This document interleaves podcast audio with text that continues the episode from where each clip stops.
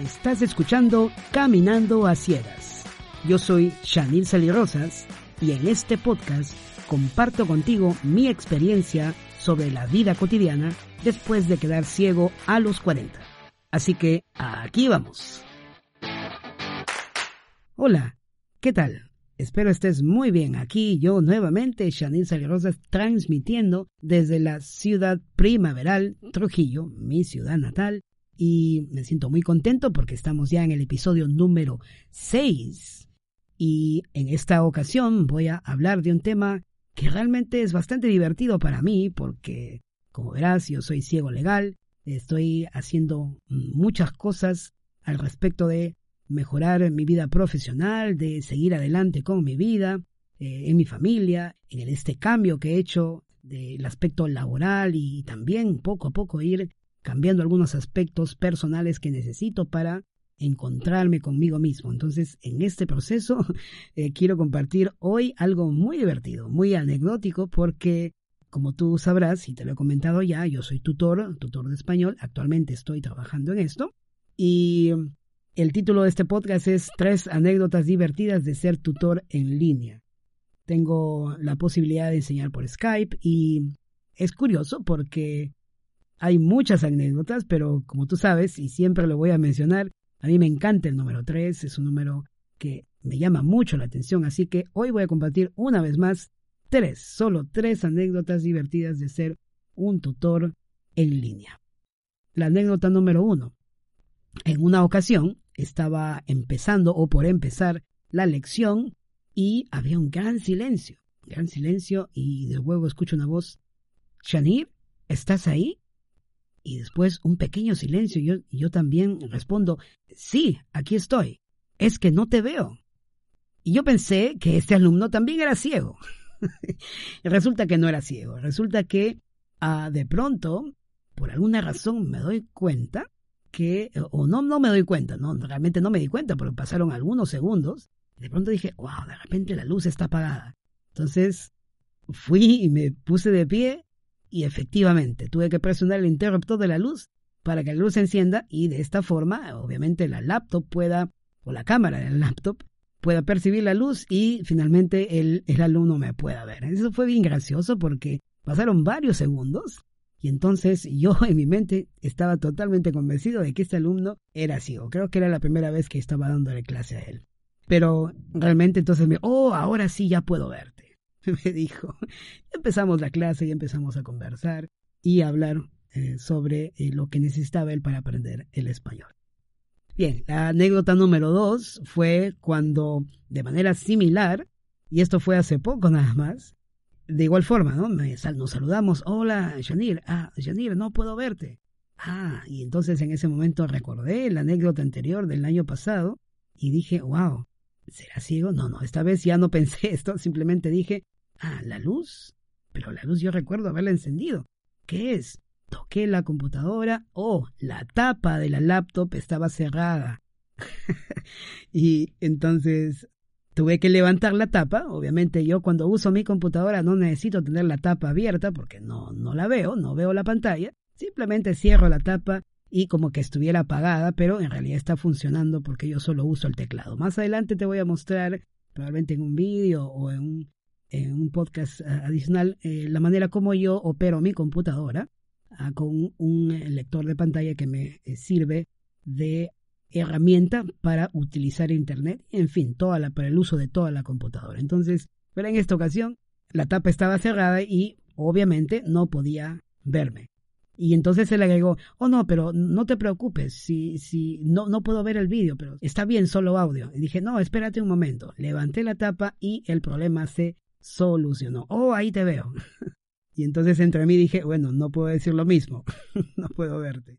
Pero es otra oportunidad para tener una anécdota divertida. Y finalmente, la tercera anécdota fue también con un alumno chino. Él Mm, estábamos hablando sobre comida, empecé a hablarle sobre el chifa, no sabía lo que era el chifa, obviamente, el pues, chifa es un nombre que lo usamos solo en Perú. Entonces empezamos a hablar de qué comida come él, es naturista, ¿no? Y y empecé a hablar de la comida que a mí me gusta. A mí me, encanta el chifa, ¿no? además de la comida criolla, de, peruana, eh, me encanta el chifa. Entonces le estuve comentando esto. Hablamos, llegamos al punto en el que hablamos si es que cocinamos en casa, ¿no? Entonces yo le dije, no, yo no cocino, cocina mi esposa. Pero él sí cocinaba.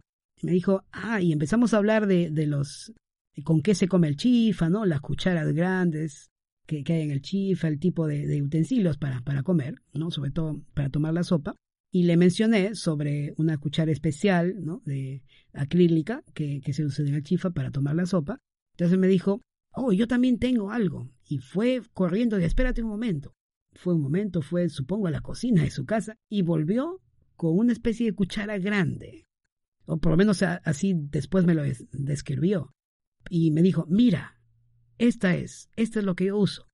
Y le dije, oh, ¿qué me estás mostrando? Y él me dijo, oh, cierto. Olvidé que me dijiste que eres ciego. Lo siento mucho. Se disculpó, pero dijo, no, no te preocupes, no te preocupes, pero descríbeme la, la, el, el utensilio. Y me empezó a explicar que era una cuchara con tales dimensiones, bastante grande, etcétera, etcétera.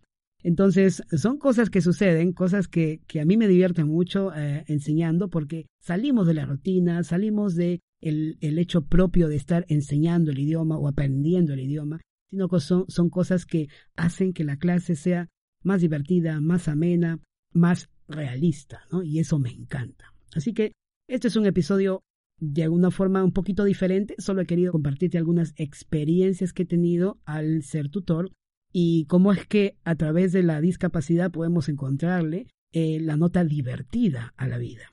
Y si tienes oportunidades de divertirte con tu discapacidad, te invito a que lo sigas haciendo porque realmente no todo es serio en esta vida. Tenemos momentos para reír, momentos para divertirnos, para carcajearnos, en fin, así es la vida. Y tenemos que acudir a estas oportunidades y tomarlas como una oportunidad para cada vez encontrar ese elemento especial que nos da la vida, que es vivirla como se debe. Te invito a que sigas buscando estas oportunidades, que no solamente todo sea trabajo, no solamente todo sea estudio, sino que también haya diversión de por medio básico para tener una salud mental muy buena. De hecho, ese es el proceso en el que estoy, porque obviamente hay ciertas cosas que a veces hay momentos mucha de carga, de tensión, pero necesitamos liberarnos de cuando en cuando para tener una mente en equilibrio. Así que te invito a hacerlo siempre, a tomar estos momentos y aprovechar y sobre todo recordar, por ejemplo, ahora al hacer al crear este podcast, al crear este episodio, me ha hecho recordar mucho y estoy cuando estoy grabando en este momento estoy riendo, estoy en mi mente está llena de esas imágenes de que ya han pasado, pero que me traen mucha ilusión y mucha alegría y he querido compartirlo contigo porque pueden ser un elemento y que pueda agregarte algo de valor de saber que la vida es así. La vida es diversión y debe serlo. La vida es un camino y hay que aprovecharla. Cada minuto, cada instante. Con esto me despido, un poquito filosófico al final, pero espero que te vaya muy bien esta semana y conmigo será hasta la siguiente en que volveremos a vernos y volvemos a escucharnos, perdón, eh, y, no dudes, por favor, en contactarme. Eh, en todo este proceso, yo estoy aquí, shanilsaliarosas.com barra contactar, porque si quieres darme algún comentario, si quieres sugerirme algo para el podcast, para el contenido del blog, cualquier cosa que desees, o de repente si tienes una pregunta, si tienes cualquier pregunta que sea relacionada con lo que yo estoy compartiendo, o con algo más que tú quieras saber, y si está en mi alcance, si está en mis manos poder resolverla, con mucho gusto lo haré. Y no olvides, shanilsaliarosas.com barra contactar. Ahí en ese lugar puedes escribirme todo lo que tú desees. Conmigo será hasta la semana que viene. Cuídate. Chao.